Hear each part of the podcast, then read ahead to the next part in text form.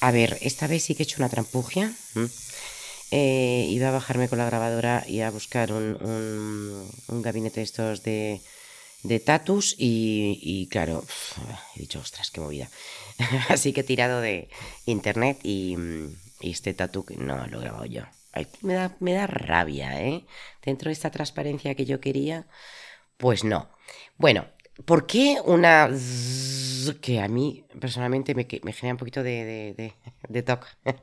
a ver, esto no es como el, torno de un dentista, pero ¿por qué este zumbido?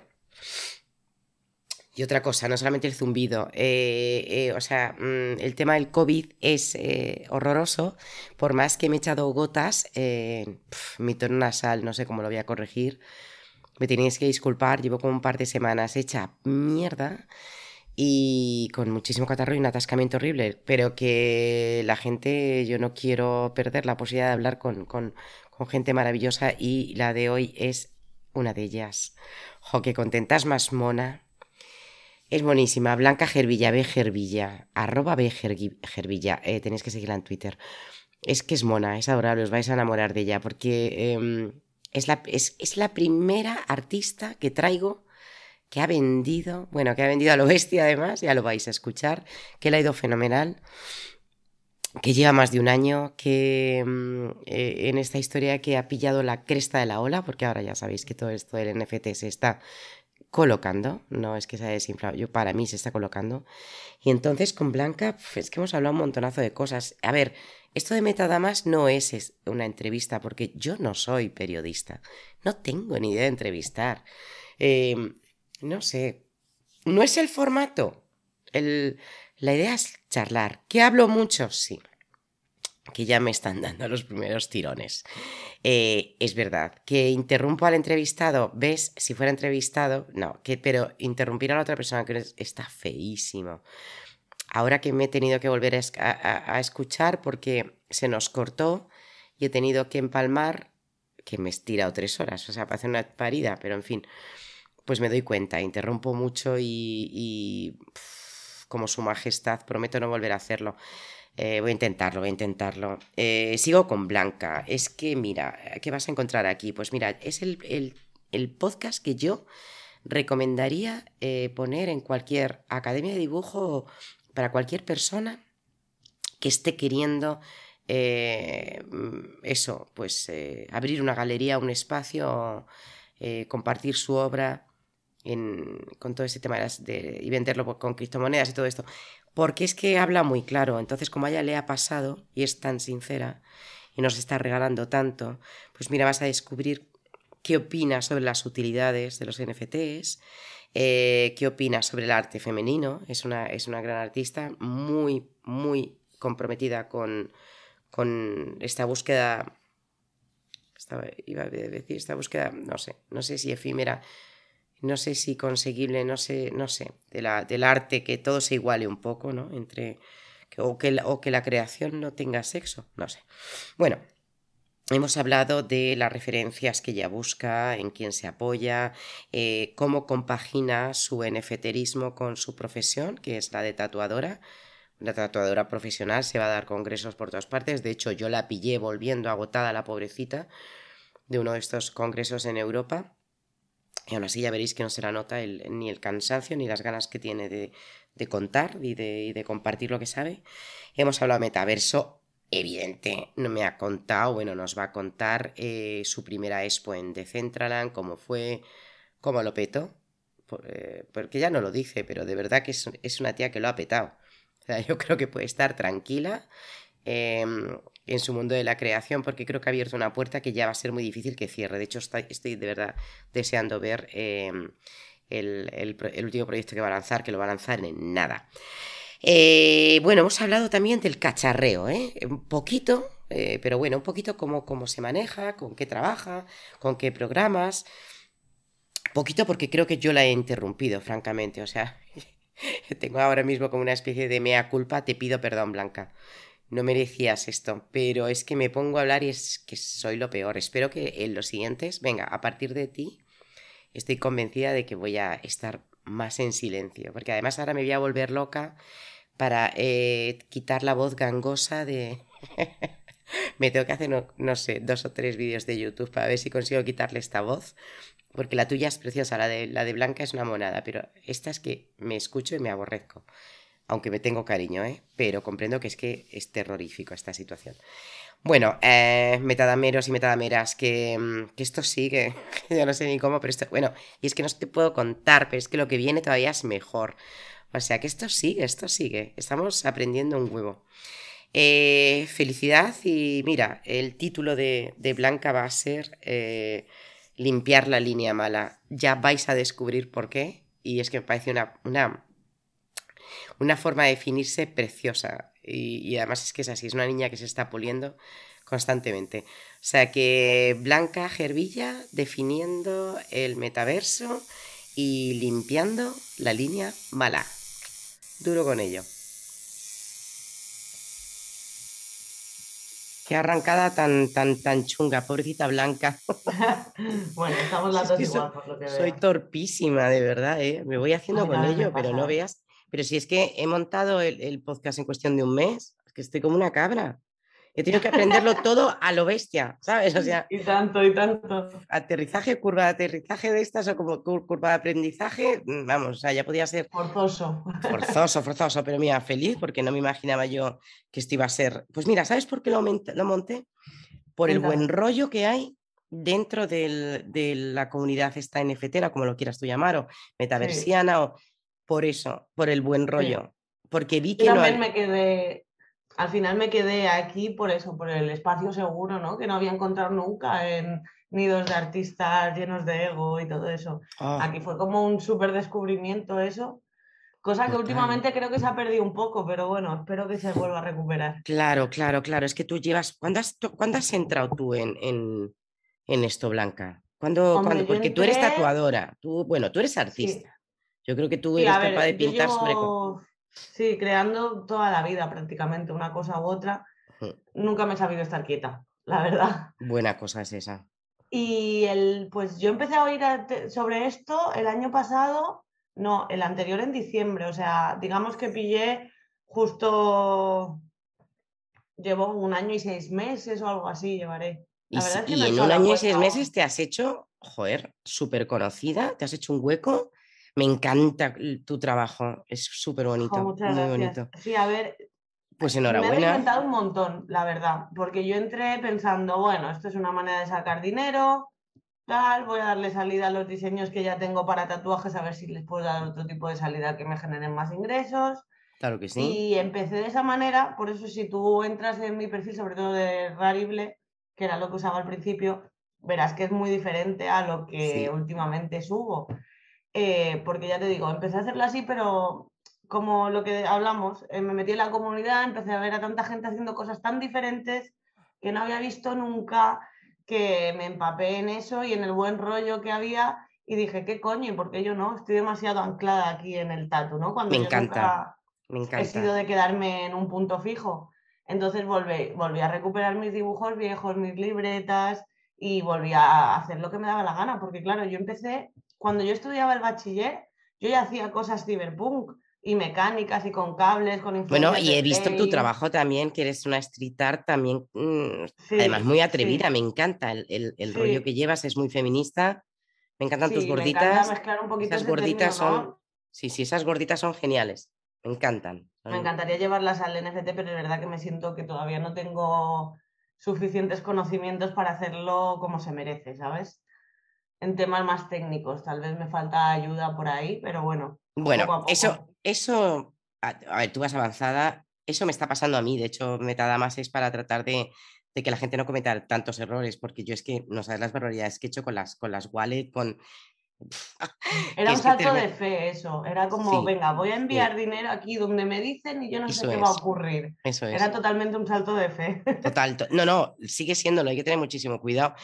Y, claro, es que yo cuando entré realmente fue cuando empezó a volverse un poquito loco el tema de los fees.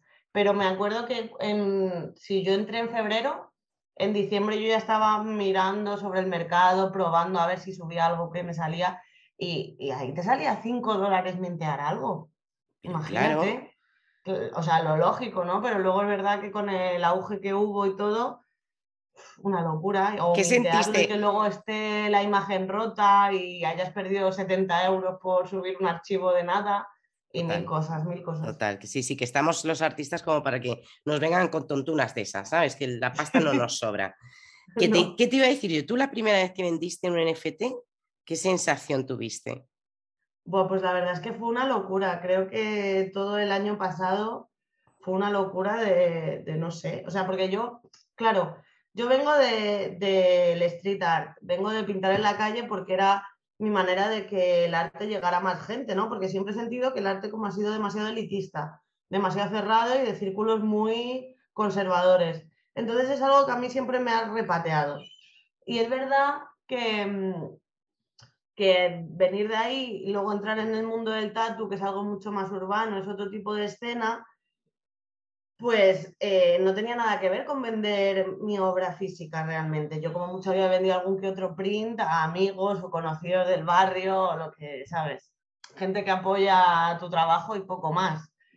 Entonces, claro, pasar a que una persona a no sé cuántos kilómetros diga, oye, pues le voy a pagar a esta chica que ni conozco 300 euros por un NFT, Alucinas. Pues madre mía, yo estaba que no cabía en mí, claro. Yo lo primero que hacía era llamar a mi madre, mamá, que me han comprado un NFT. Y dice, nena, ¿qué es eso? Dice, tú saca el dinero, tú saca el para acá, que yo hasta que no lo vea no me lo creo, ¿sabes?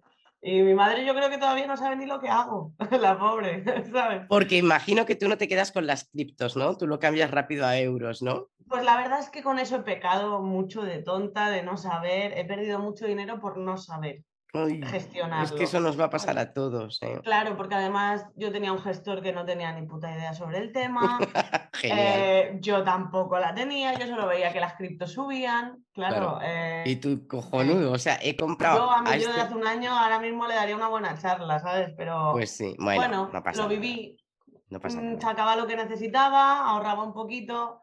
La verdad que eh, lo que más agradezco al tema cripto es que gracias a esto yo vengo de una familia bastante humilde y he podido pagarle a mi madre deudas del fallecimiento de mi abuelo todavía, ¿sabes? Que aún arrastra a la mujer y con eso yo ya, o sea, creo que no puedo aspirar a mucho más. No, sí que vas a aspirar porque eres una gran artista. Así que te queda un camino y además que eres una cría, no sabes el camino que te queda por delante, es una gozada. y trabajando como trabajas, que también te voy a preguntar ahora el de tu cacharreo, que a mí esto me gusta porque este es un, este es, mira, el, Metadamas es muy loco. El otro día estaba hablando con, con, con Antonio Serrano, abogado, que nos viene fenomenal además todo el tema de las leyes, porque veo que estamos hiper perdidos todo el mundo, porque esto se está creando al, tiempo que hablamos. Y hoy, fíjate, con, Blanca Gervilla, que es que me, flipa, me flipa, porque de verdad que tienes, y, sobre todo porque me gusta, porque eres una tía. Es que esto de la... Joder, había un artículo genial que yo no sé si te lo mandé a ti, no lo sé. Que, sé que lo compartí en LinkedIn, que tú sabes que yo soy muy activa en LinkedIn. Y, mm, tú eres más activa, lógicamente, siendo artista en Discord, imagino, y en, Twitter, claro. tu LinkedIn cero. Oye, pues te recomiendo que te abras LinkedIn, que está habiendo un cambio ahí y, yo hasta me atrevo a hablar hasta de, hasta de menstruaciones. O sea, es increíble lo que está pasando en LinkedIn. Sí, en LinkedIn. En LinkedIn. Hace poco eh, estuve en el NFT ROADS, el evento que hicieron en Valencia. qué grande con Alex. Bueno, eh, con, todos. Y me entrevistaron unas chicas que estaban que trabajan ellos, son Sésame, creo, y publican mucho en LinkedIn. Y claro, yo le, me decía la chica, yo no sé. Te lo recomiendo. Si tú me cuentas que es NFT, yo te cuento que es LinkedIn porque me lo dijo. Digo, ¿pero qué es eso? Si yo creo que eso lo usaba en mi primer trabajo para enviar el currículum. Vosotros no, lo estáis usando. Pues mira, a la hora de. Bueno, yo claro, también soy copy, tengo, tengo otros trabajos, ¿no? Pero desde luego casi todas mis relaciones guapas me entran por LinkedIn. Ah, y ahí es donde están los coleccionistas también, ¿eh? Porque, a ver, siempre tiene que haber buena relación entre artistas y coleccionistas, esto, está clarísimo. Y, los, y ahí hay grandes coleccionistas, gente que, bueno, que veremos a ver qué pasa ahora, porque como la gran hostia parece que ya nos la hemos dado todo y esta burbuja NFTera, que por fin, que yo estoy encantada de que se estalle, estoy encantada porque sé que ahora viene lo bueno. Blanca, si quieres hablamos de lo que estás trabajando ahora.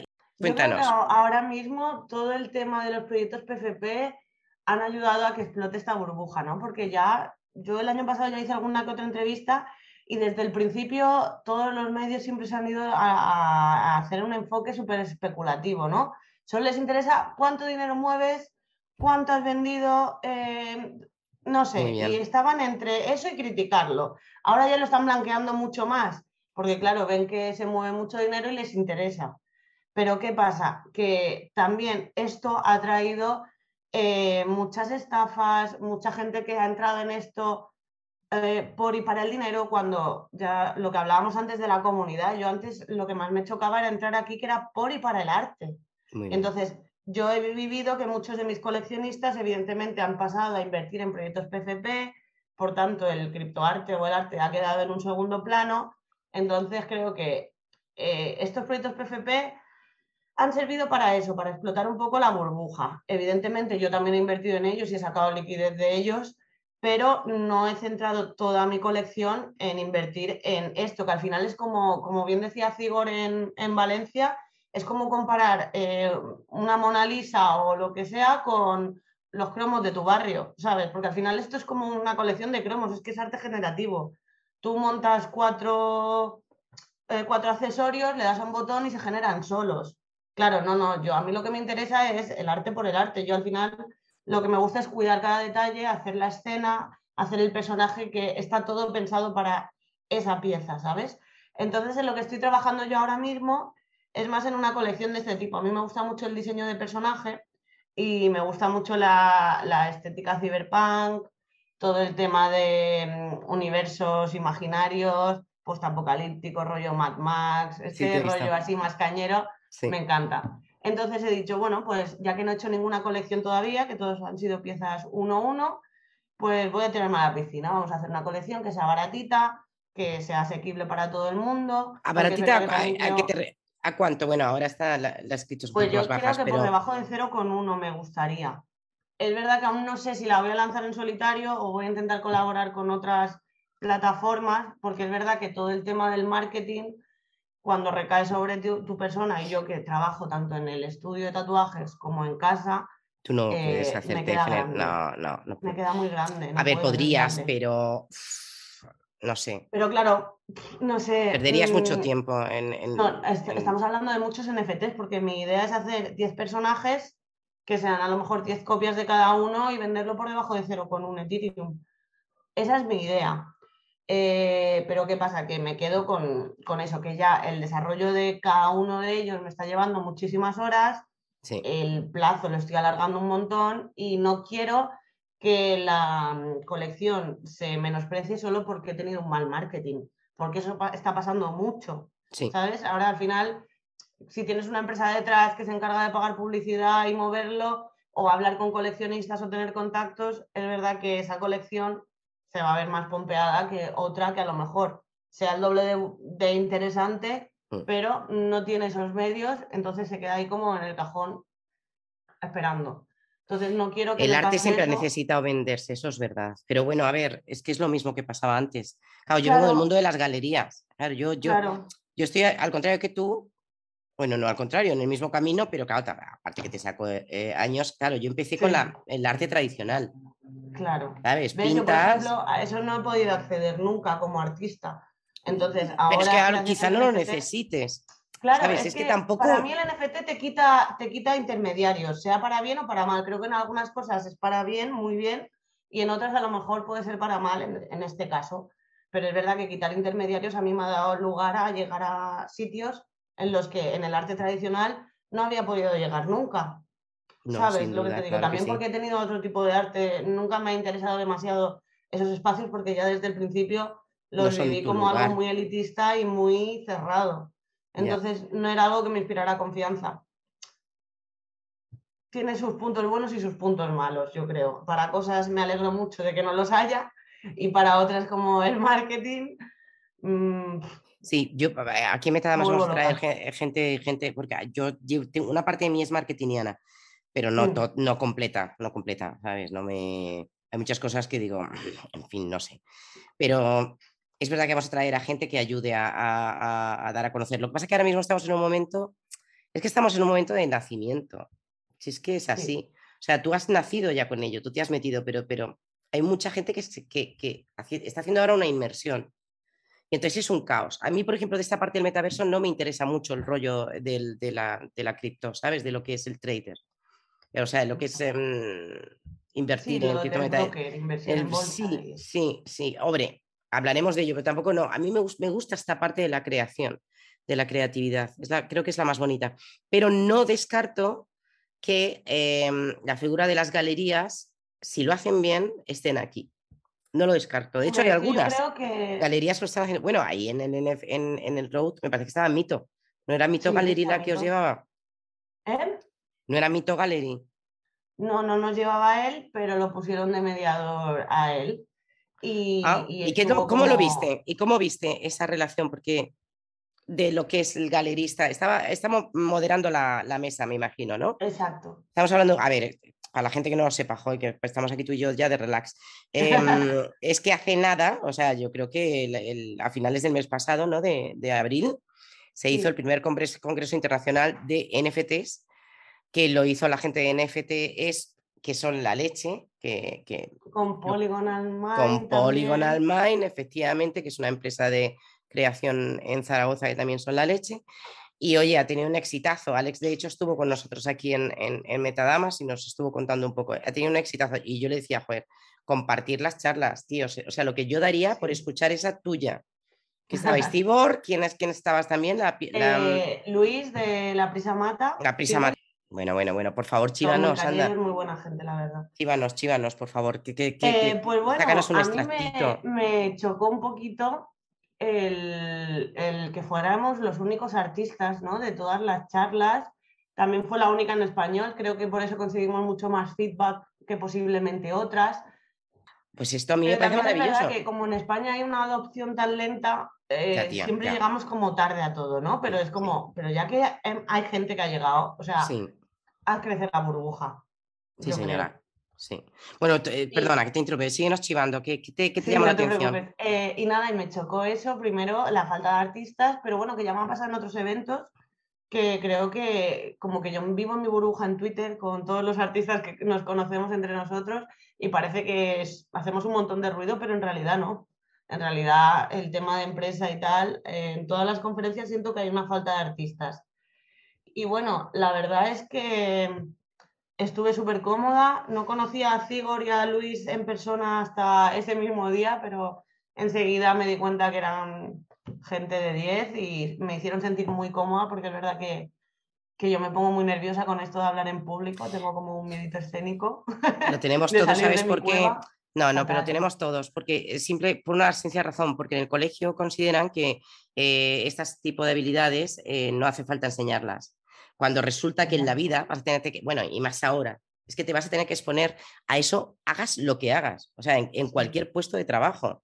No vas a poder estar eh, eh, escondido. Entonces, en vez de hacer em, eso, eh, potenciar la oratoria, que es un arte, pues nada, pues te hacen salir a la pizarra, hacer cuatro chorradas, ya que, en fin, que te entiendo y es una pena, porque es una pena que estemos limitados por, por, por nuestra educación tan, Tampoco nos enseñan debate, por ejemplo, que está muy bien. Es un rollo muy, muy americano, pero debatir, debatir sin enfadarse. Y, me parece súper necesario saber debatir bien sin meterte a lo personal y sin todo este rollo. Y creo que es algo que muy poca gente consigue hacer. Vale, total, que te echaron una mano y entonces tú te soltaste. Y, me sentí muy suelta, la verdad. Lo que luego me chocaron algunas cositas que yo, pues bueno, no digo nada porque como mujer y todo esto, ya sabes el título que te ponen, ¿no? Como mujer, Dios mío. Esto, ya, esto eh ya huele a que vas a soltar una bomba. Qué horror. es que cuando ya alguien dice. llegar, nos ponen los micros. Miro la pantalla y en las fotos que nos, nos, hicieron enviar fotos de nosotros y tal para poner en la pantalla. Y me hizo mucha gracia porque solo había fotos de hombres. O sea, mi foto desapareció. Estaba mi nombre ahí, pero estaba la foto de Sergi, que es el moderador, perdón. Sí, ese es el de Mito. a ver, Mm, el de Luis y la de Sigor, ¿no? Y fue como un dato curioso, ¿no? Que siempre me pasa, incluso en las entrevistas. ¿Y tú no estabas? Directamente no, estabas. en la foto. Luego es verdad que a la hora de poner las obras. No se entiende esto. las mías, evidentemente, porque no ya la leoparda ahí encima. Déjame que piense dentro de mi mundo rosa en el de, en el de Pink Panther, que quiero vivir, el Pantera Rosa, déjame que piense que fue un error informático. Yo voy a pensar que fue un error. Déjame que piense porque eso. Por el resto no tengo ninguna queja con ellos, es verdad. Y, nada, la verdad que fue muy cómoda, hablamos mucho del tema de la utilidad, porque es verdad que hoy en día a los NFTs le están como, como que los coleccionistas que vienen por parte de los PFPs buscan siempre un roadmap. Y la verdad es que fue guay porque los tres opinábamos lo mismo y tuvimos un discurso muy unificado que era la utilidad del arte por el arte. O sea, ¿qué utilidad necesitas? Que no, no, necesita utilidad. Ninguna, ninguna. ¿Sabes? Y, es lo que hablaba Cigor. Cigor comentaba, ¿qué utilidad te van a dar? Que entras en una whitelist que te hacen un 20 de descuento en el siguiente NFT que compres. Y dices, eso, es una estafa de toda la vida, eso es marketing y ya. Pues no es una utilidad. Eso es, eso es. Sí, sí, sí. O sobre todo lo que tú acabas de decir, el, el formar parte de un club exquisito y secreto ¿sabes? Como donde solamente los que somos, eh, tenemos en propiedad un CryptoPunk, un Bored vamos, podemos entrar. O sea, son como micros, exacto, sociedades secretas sectarias, sí. bueno, eso también te digo, te digo, como todo, ¿no? Habrá gente que le guste ese rollo de formo parte de este club y habrá gente verso suelto que, o sea, le dará urticaria. Claro pensar eso, ¿no? Que aparte soy coleccionista, cuando compro una obra yo no busco ningún roadmap ni que me metan en ningún grupo. Es más, compro la obra porque quiero esa obra, ya está. Incluso yo he hablado con muchos coleccionistas y a veces digo, bueno, y si pongo que les envío un print físico, tal, no sé qué, y me dicen, no, no, si lo que me interesa es el NFT. Qué buena cosa acabas de abrir, lo de los print. Mira, yo en aquella época en, en que me compré un plotter, hacía una cosa que se llamaba los gicles y entonces los gicles era imprimir una obra puramente digital en un papel, ¿vale? Que se están vendiendo ahora casco porro. Sí. Hoy es la cosa, bueno, yo en las galerías que conozco siempre veo gicle, gicle, y yo, joder, con el gicle. Yo tenía que explicar lo que era gicle, porque además a mí me pasaba que yo los hacía sin saber que eso se llamaba así. Me lo dijo una crítica de arte. Me dijo, Marta, esto que tú estás haciendo, pues genial. Bueno, no vendí ni uno, porque me decían pero tía, pero si esto está, eh, esto es una impresión en un papel de mierda, pero esto como, ya, pero la obra está hecha digitalmente, ¿sabes? Pues no la hagas digitalmente. pero eso lo ha hecho el ordenador. Ah, tía, claro, eso lo ha hecho el ordenador. Bueno, y me acuerdo también con los primeros videoartes, que también era la rayada mental. Pero si esto es esto videoarte, ¿por qué? Si esto es un vídeo. En fin, Blanca, es, lo mismo que le, lo que le ha pasado a Javier Arres. Javier Arres hacía sus toys estos Claro, era un GIF, ¿eso cómo lo vendes tú en el mercado tradicional? Sí, pero Javier Arres tiene una cosa que a mí me encanta, bueno, aparte de que, de que es un artista, entonces es que aquí estamos hablando de otra. A ver, no es que haya un arte de primera y de segunda, o a lo mejor sí, yo qué sé. Pero desde luego Javier Arres es un artista. El tío fue a, me parece que fue en Singapur con sus pinturas en tinta negra, exactamente. el tío estaba trabajando. A mí lo que, me, lo que me gusta de toda esta historia es que se abra este campo para el arte. O sea, para gente como tú, que ahora mismo estoy hablando contigo y te estoy viendo detrás unos lienzos, ¿sabes? Mm. O sea, con gente que, que ya estaba trabajando y se ha encontrado con un metaverso donde puede hacer una extensión, una pata más de su obra. Claro. No sé si en algún momento hablaré con alguien que haga solamente coleccionables. No lo sé, no lo sé. Posiblemente, pero es verdad que creo que esto nos ha abierto más las puertas a los que ya venimos trabajando un poco en algo artístico creo que eso es lo que además te, ayuda a encontrar tus propios coleccionistas, ¿no? Porque como coleccionistas también buscan que tú no te hayas metido solo a esto, vayas a hacer dinero y desaparezcas. Porque a mí de qué me sirve comprarte una obra si de aquí dos años no vas a hacer nada en claro, este Claro, Entonces, eh, buscan más una proyección de artista, alguien en quien confiar de que va a seguir trabajando y por ende su obra se va a revalorizar. Entonces creo que nos ha abierto mucho esto y, la verdad que a mí Javier Arres en este aspecto me ha ayudado un montón porque es una persona que yo ni conozco, solo llegué a ella porque hicimos una entrevista que salimos los dos en la misma entrevista y tal y le escribí porque tenía unas dudas y siempre me ha hablado de una manera muy llana, muy directa. Le tenemos que invitar.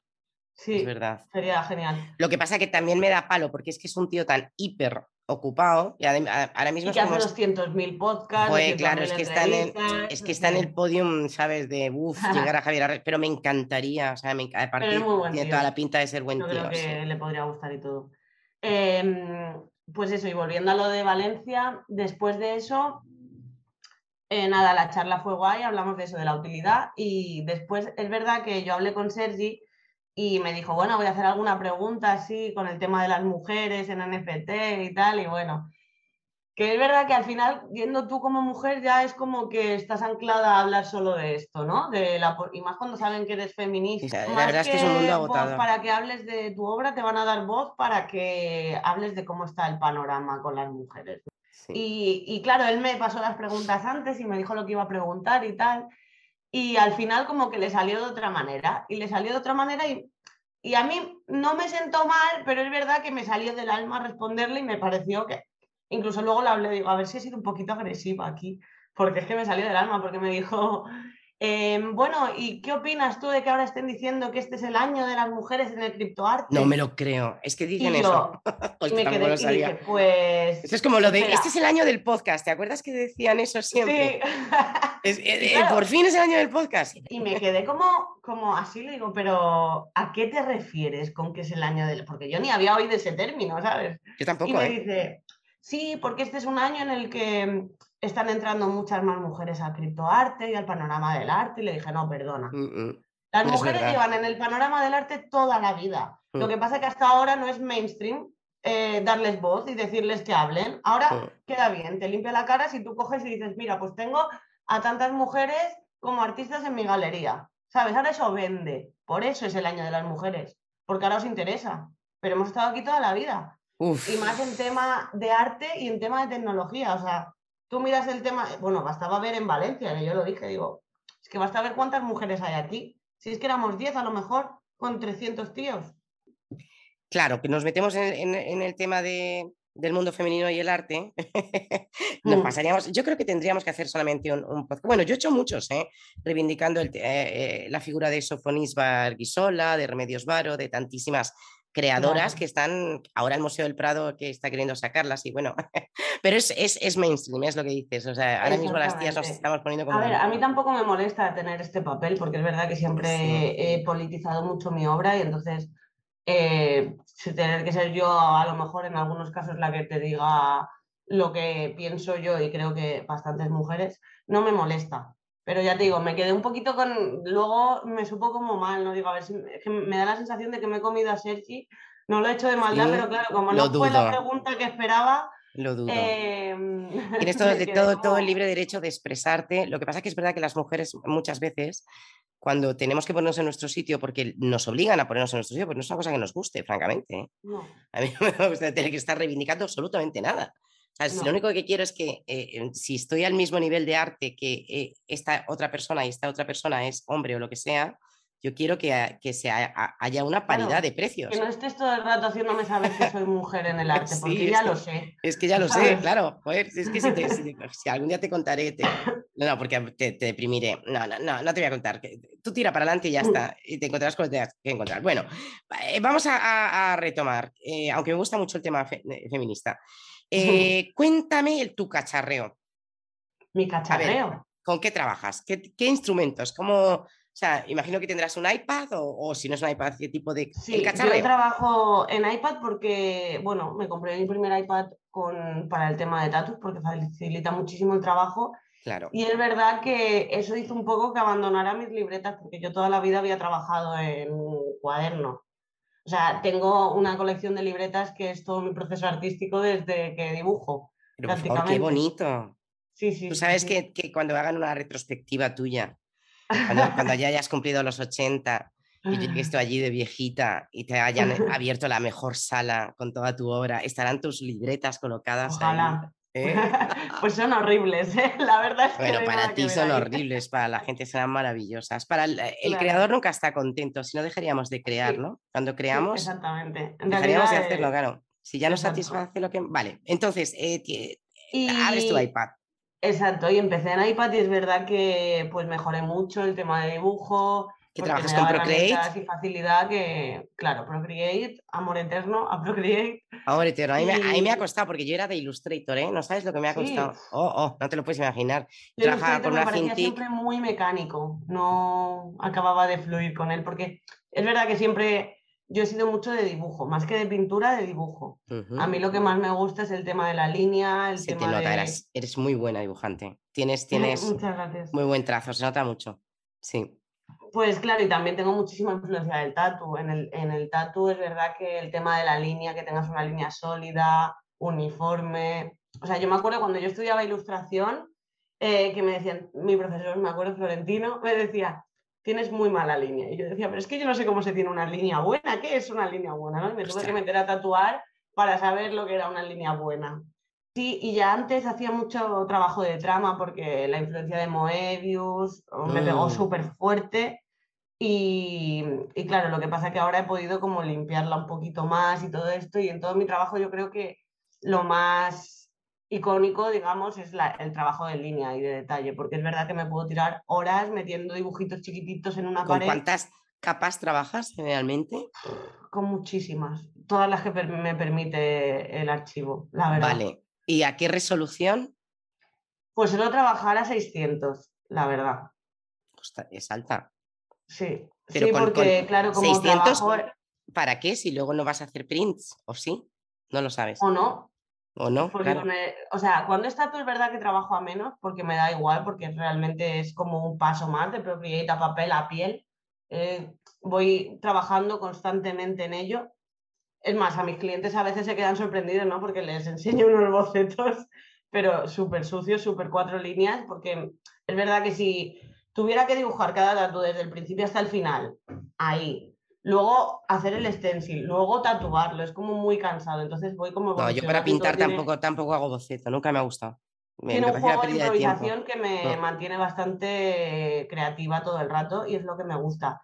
Entonces es verdad que ahora mismo, eh, en lo referente a NFT, me gusta hacer los bocetos en papel, las cuatro líneas bases, y luego lo paso a Procreate.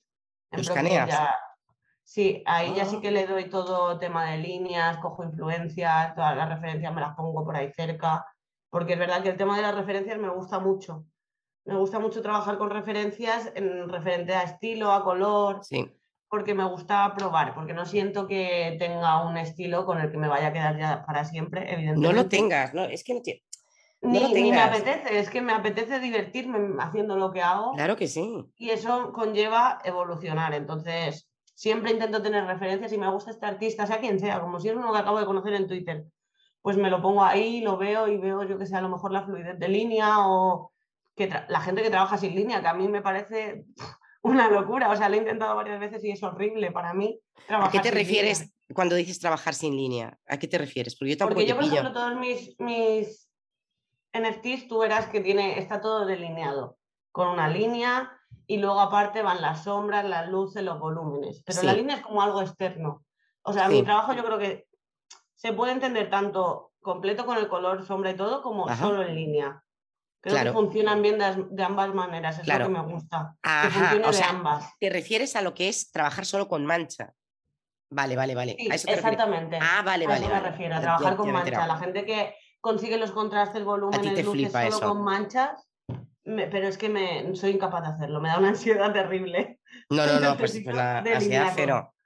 oye, inténtalo, diviértete, pero vamos, tampoco es obligatorio. Así es que cada artista, aparte que eh, si un artista cree en, ella, cree en sí misma, no tienes por qué adaptarte a nada ni hacer, ¿sabes? Siempre tienes que... El donde, te, donde el corazón te llegue. De, de creer en mí misma, ¿sabes? De decir, hostia, hay gente apostando por mí, ¿por qué no lo voy a hacer yo, ¿sabes?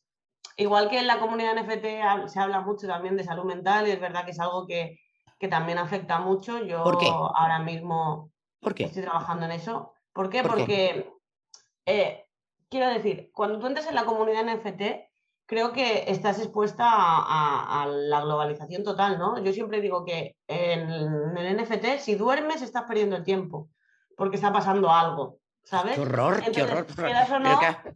te afomo a lo bestia. Estar expuesta a, eso eh, conlleva un montón. Eh, a mí me hace pelear mucho con el síndrome del impostor, ¿no? Con el, mira esta gente que ya está creando y tú sigues sin hacer nada, o mira esta gente que está vendiendo y tú hace tiempo que no vendes, o mira tus procesos de creación, lo que tardas cuando esta persona está, ¿sabes? Quieras no estar muy expuesto a, a ese demonio en tu oreja tirándote piedras a ti misma. Y a mí es lo que me ha pasado con el tema NFT y he hablado con muchos otros artistas a los que pasamos por lo mismo. Entonces creo que, que también haber encontrado que en este espacio se hable tanto de la salud mental me ha parecido súper importante. No, no, a mí lo que estás diciendo me parece básico porque no tenía ni idea, te lo digo, primera noticia que, recibo. Te lo, a ver, que es que parece que es que yo estoy en esto. Yo estoy nada más que interesándome por este mundo, pero mm. todavía no he eh, creado una colección en condiciones, no he hecho ni siquiera una venta porque mm, es que no sabía ni por dónde empezar. O sea, y lo que estoy es, es como la vieja del visillo del metaverso. Me encanta el concepto. que es así. las reuniones tendrían que ser con una mesa así, con el brasero.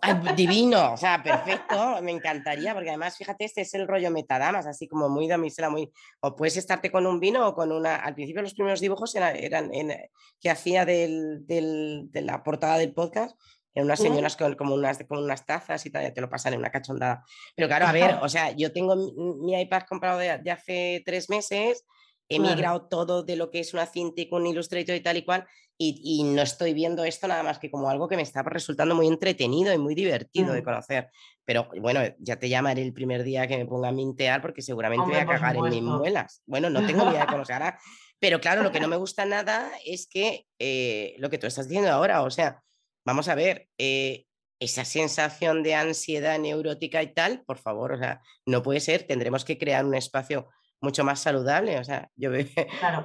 Mm, no me gusta. ¿eh? más, ¿eh? Yo, por ejemplo, tengo una amiga que ella es de Nueva York, que la conocí gracias al NFT, mm. que ella es profesora de yoga y todo este tema, y ahora ha empezado a hacer un montón de espacios en Twitter de meditación, ¿no? Y con ella hablo mucho del tema de, de salud mental, porque es verdad, quieras o no, si tú estás viendo continuamente gente exitosa, ¿no? Triunfando, quieras o no, te afecta. Y ya muchos coleccionistas eh, abren el discurso diciendo eso, ¿no? Que no tienes que compararte, tienes que enfocarte en tu trabajo y ya.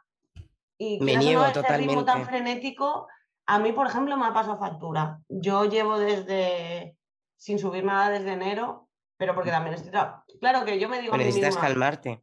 Estoy parada, digo, pero ¿qué coño? No estoy parada si es que estoy trabajando en los status, que me estoy yendo de convenciones de tal, Estoy en el NFT preparando mi colección. Bueno, es que no lo hemos dicho, pero, pero mi pobre Blanca acaba de aterrizar, que vienes de, de, Luxemburgo, me has dicho que estabas. Sí, o sea, fui a hacer una, convención de tatus. Hiperagotada claro, que yo la cuando pobre. estoy en Twitter estoy tatuando, o sea, es así. es una tía que no paras.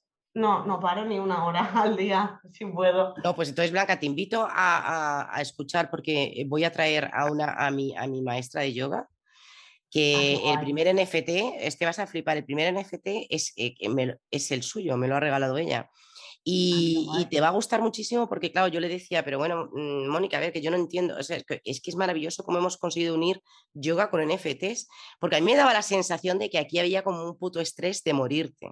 Pero claro, nadie me lo había confirmado como me lo estás confirmando tú, entonces creo que no. O sea, creo que el metaverso mm. tiene que ser un espacio jolín, de muchísimo sosiego, si no, no me vale, ¿eh?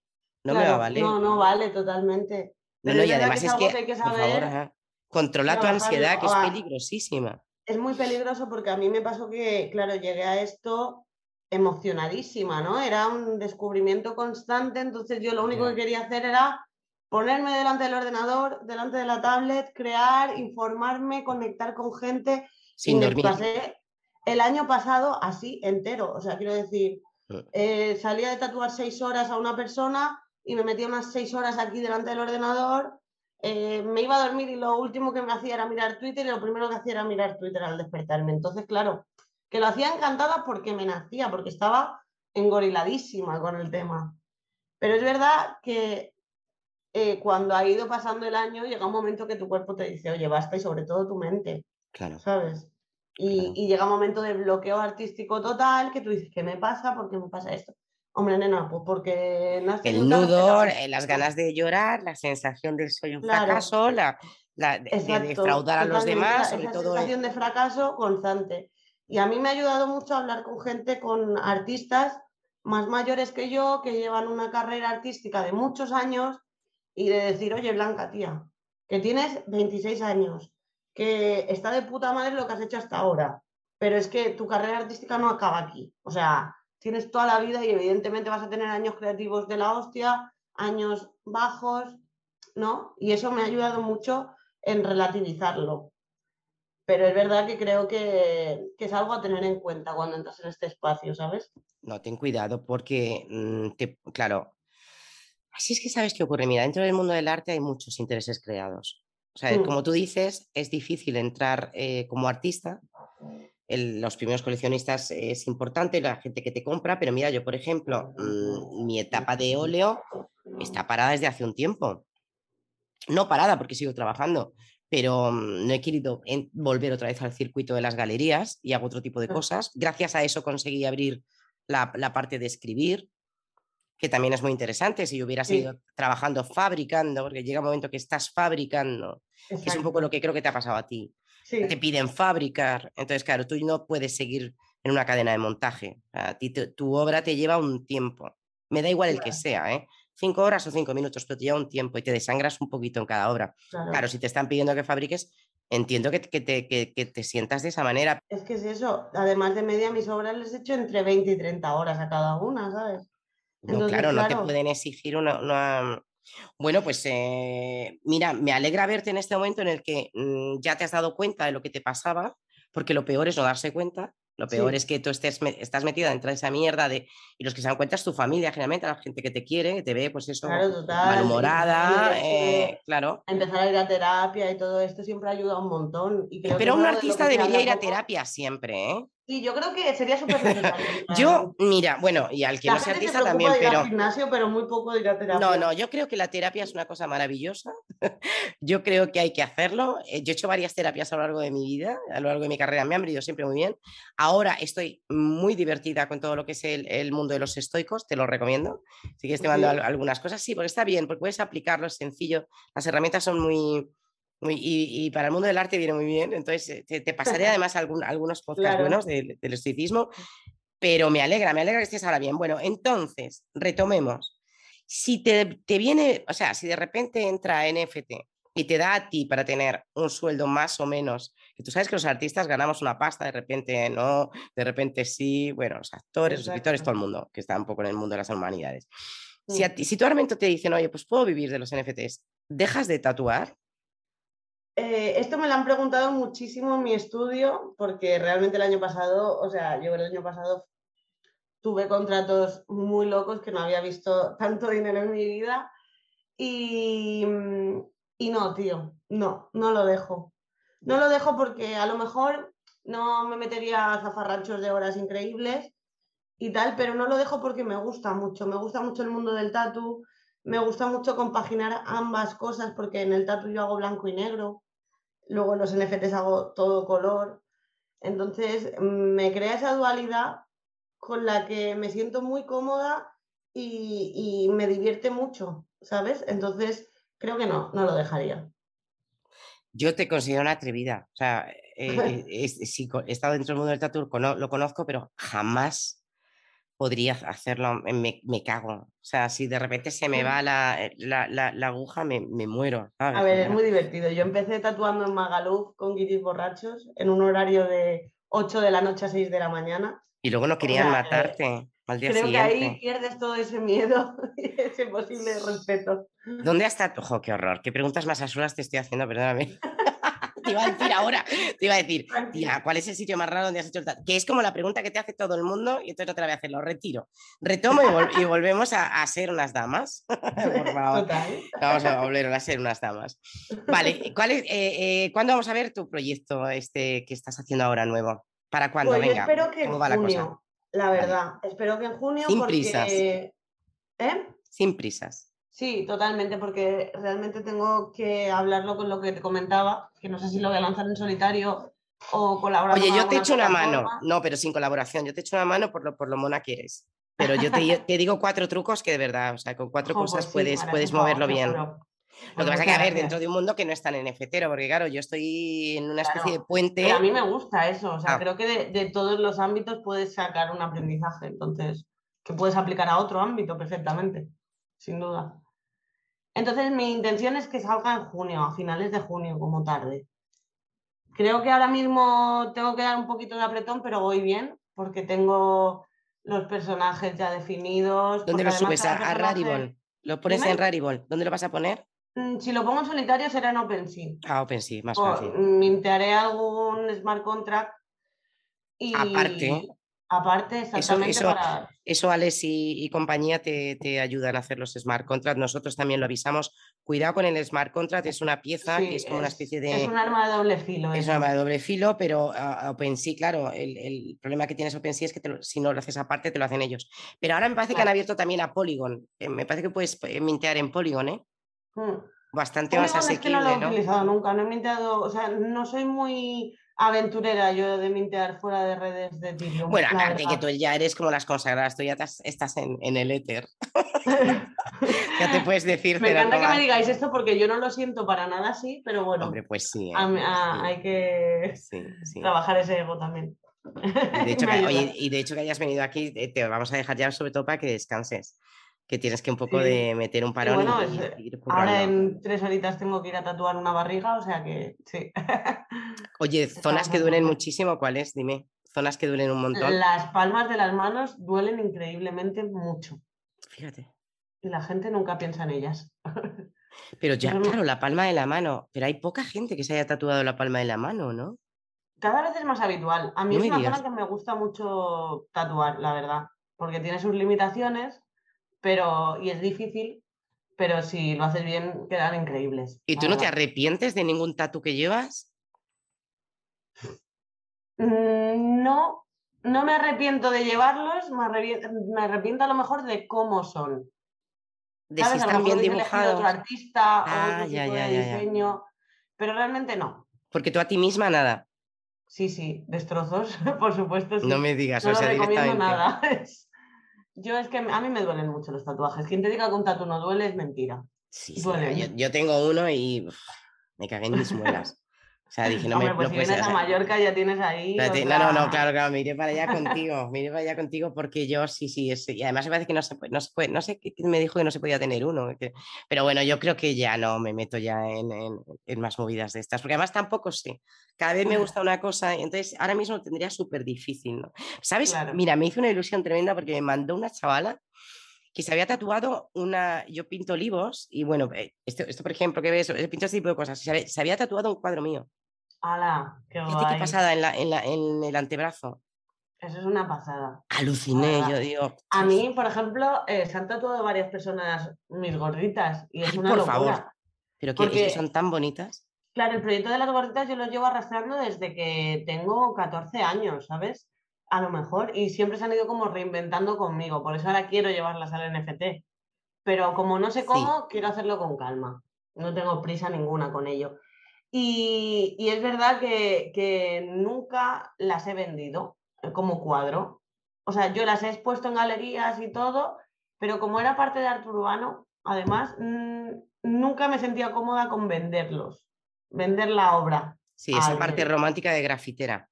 Sí, yo ah. soy un poco romántica en este aspecto. Y venderlas nunca vendí ni un cuadro de ellas porque además eran pegatinas. si la quieres, la robas de la calle. Yo no te la voy a vender. ¿sabes? en plan bastino. claro, pero el concepto de tatuarla me parecía increíble. Claro, y ahí entré yo como en un discurso conmigo misma de decir, pero si, Blanca, si no las vendes, tatuarlas. Claro. Es que, ¿qué coño? Pues me parece que tiene el doble de valor tatuarlas, ¿sabes? En plan, que una persona, ya no es que te, te guste mi obra a nivel, la cuelgo en mi casa. Es que te guste mi obra a nivel, me la pongo en mi piel para toda la vida. Dije, pues por supuesto. Y es verdad que cada vez hay pues más. Pues fíjate que te puede que te pase, ¿eh? no, me, no me sorprendería nada que, que, la gente pidiera.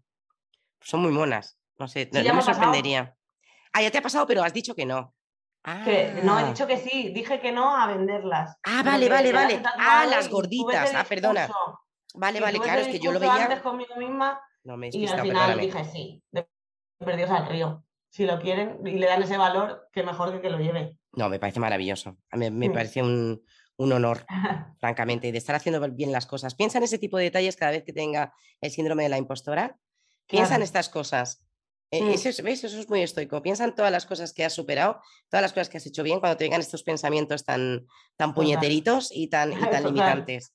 ¿Qué le dirías, eh, eh, para terminar, qué le dirías a alguien que está, mm, no lo sé, eh, que tiene estas inquietudes artísticas? ¿Qué le dirías? Pues yo le diría que pruebe, que pruebe con todo lo que pueda. A ver qué pasa, yo he pasado de probar en paredes, en óleos, en acrílicos, en NFT, que pruebe, que no pare quieta. O sea, que si quiere, tiene la necesidad de crear, que cree, que hay muchas salidas, aunque no todas sean económicas, pero eso llega con el tiempo si te mantienes fiel a ti mismo, trabajando y, currando, la verdad. Yo creo que, que probar y responderte a ti mismo a esa necesidad de hacer algo creativo es lo mejor que puedes hacer. Pero claro, tú eres muy autodidacta, autodidacta, me parece que es eh, absurdo decir autodidacta, pero bueno, tú, tú, has sido como yo y como casi todos un poco prueba-error, ¿no? al, principio decías, es que no sabes la pasta con los bancos, con tal. Eh, ¿No crees que estaría bien quizá eh, hacer NFT los, lo hacen, tratan de ayudar todo lo que puedan, pero ¿no crees que hay muy poco todavía información? O sea, es que seguimos estando como dándonos de leches contra la pared, ¿sabes? De que, joder, esto tendría que ser mucho más pues fácil. de, hoy creo que para empezar en NFT hay muchísima información. En comparación a, por ejemplo, cuando yo empecé, y ya ves tú, no hace tanto. Eh, entonces creo que a lo mejor simplemente es que ahora hay mucho ruido. Hay mucho ruido y te cuesta encontrar sitios donde de verdad vayas a aprender algo. Porque, por ejemplo, eh, nonfungible.com o algo así, no, Fungible Token, sí, sí, sí, sí. Es un blog muy divulgativo, NFT. Y no solo, no solo JPG, también. Claro, razón. Hay gente que es verdad. No, es verdad. Yo recomiendo a todo el mundo que puedo, que me dice, oye, pues yo quiero tal. Digo, pues mira, en español, NFT España tiene un blog súper divulgativo que son la bomba. Y si les escribes en cualquier comunidad, son majísimos. Creo que ahora hay muchas herramientas. Lo que es verdad que a lo mejor tiene que venir de la mano de alguien que sepa, porque si no te vas a perder en el ruido, en las estafas y en toda esa basura que se ha creado. Yo lo llamo basura residual porque ahora mismo se ha creado ahí, está como flotando y tienes como que ir esquivándola. Sí, algo huele mal porque, eh, pero algo huele mal por lo que tú y yo sabemos, porque cuando el mm. arte se convierte en algo puramente especulativo, pierde toda su esencia. Entonces, claro, mm, ocurrió eso. Hay obras muy buenas de gente muy buena que va a seguir trabajando, que jamás se van a desvalorizar pero eh, otras, pues sí, efectivamente, yo creo que entre todos eh, eh, hemos hecho demasiado, demasiado ruido. Vale, Blanca, pues joven, qué bien este rato, de verdad, ¿eh? Pues sí. Bien. A mí me gustaría volver a hablar contigo cuando saques todas estas cosas. claro. Y seguiremos desde luego en Twitter, lo voy a poner en el, en el podcast. Y vamos a estar muy pendientes de ti, pero, mm. pero claro, eres un artista. A mí me encantaría que me, que me sugirieras otra metadama artista que nos recomendaras? ¿A quién te apetecería escuchar aquí? ¿A quién? Claro, porque esto es de habla española, ¿no? Es que tú como española estás muy sola, no sé si te has dado cuenta. porque claro, yo puedo hablar de mucha a quién me apetecería escuchar aquí? Venga.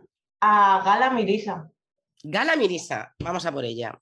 Gala Mirisa sería la bomba. La verdad, porque es otra artista española de gran nombre que lo está petando y la verdad que la tía es Venga. No, no, y a Javier Arres, por supuesto, que a ver, que nos hemos puesto un poco metadameras, pero eh, eh, Javier Arres y otros artistas y... bueno, pero ellos sobre todo, por todos lados. Sí, ¿eh? bueno, bueno, bueno, además es que sí es como intocable. Y este otro que, ay, que no me acuerdo cómo se llama ahora, que sacó unos vídeos de YouTube, ah, muy, muy divertido, contaba el arte de una manera muy peculiar. Pero David, eh, voy detrás de él para que nos, nos, cuente un poco toda esta historia. Porque claro, eh, ¿tú cómo defines el metaverso? Pues la verdad que ahí me pillas bastante. O sea, yo creo que el metaverso es como... los metaversos. Los metaversos es como un abanico de posibilidades ahora mismo. Creo que nos van a sorprender a todos.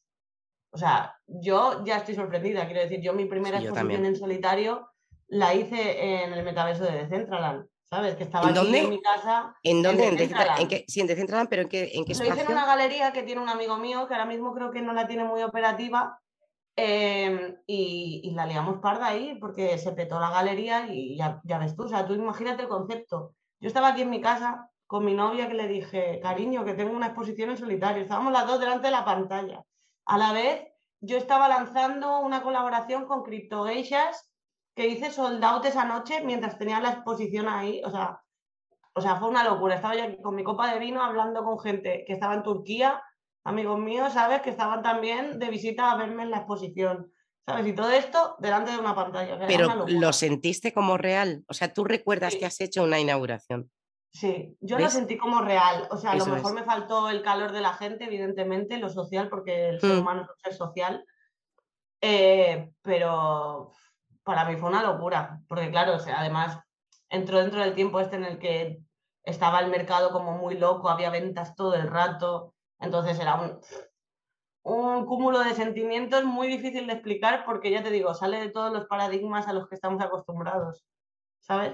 Pero creo que como mínimo hay que explorarlo. ¿Estás preparando otra expo virtual? Pues no, la verdad es que ahora mismo con eso no lo tengo muy parado, pero me encantaría en algún Pero no por ti, pero yo no creo que sea por ti. Bueno, a mí, una parte sí es esta parte serena en la que te quieres cuidar, que está fenomenal. Además, así tu nueva obra será eh, seguramente muy, muy diferente, se verá seguro que menos velocidad. Entonces, una parte, una parte eh, puede que lo hayas parado, pero otra parte es que yo creo que el mercado ahora mismo se ha parado. ¿Sabes? O sea, yo creo que ahora mismo estamos en un momento en el que tanto galerías eh, como artistas, como creadores, tal y cual, estamos todos, un, vamos a detenernos, vamos a ver qué pasa, no corramos tanto. Vamos a esperar. Eso no significa que una persona no deje de trabajar por ello. No, exacto. Simplemente es que los proyectos que vayan a salir a partir de ahora están mucho más cuidados, mucho más avanzados. eso es. ¿Sabes? Eso es, eso es. Pero llegarán tiempos buenos. Ahora sí. Venga, eh, te agradezco un mm. montonazo. Le doy directamente aquí al, al clonk. Y por favor, te espero cuando quieras. ¿eh? Pues muchísimas gracias. Estoy encantada de estar aquí contigo, la verdad. Qué felicidad. Un beso enorme. Cuídate mucho. Un besazo. Cuídate, cuídate mucho de verdad. Por supuesto. Quiérete mucho. Ahora ya lo he aprendido. un beso, gracias. Chao. Hasta luego, un besito a la posteridad.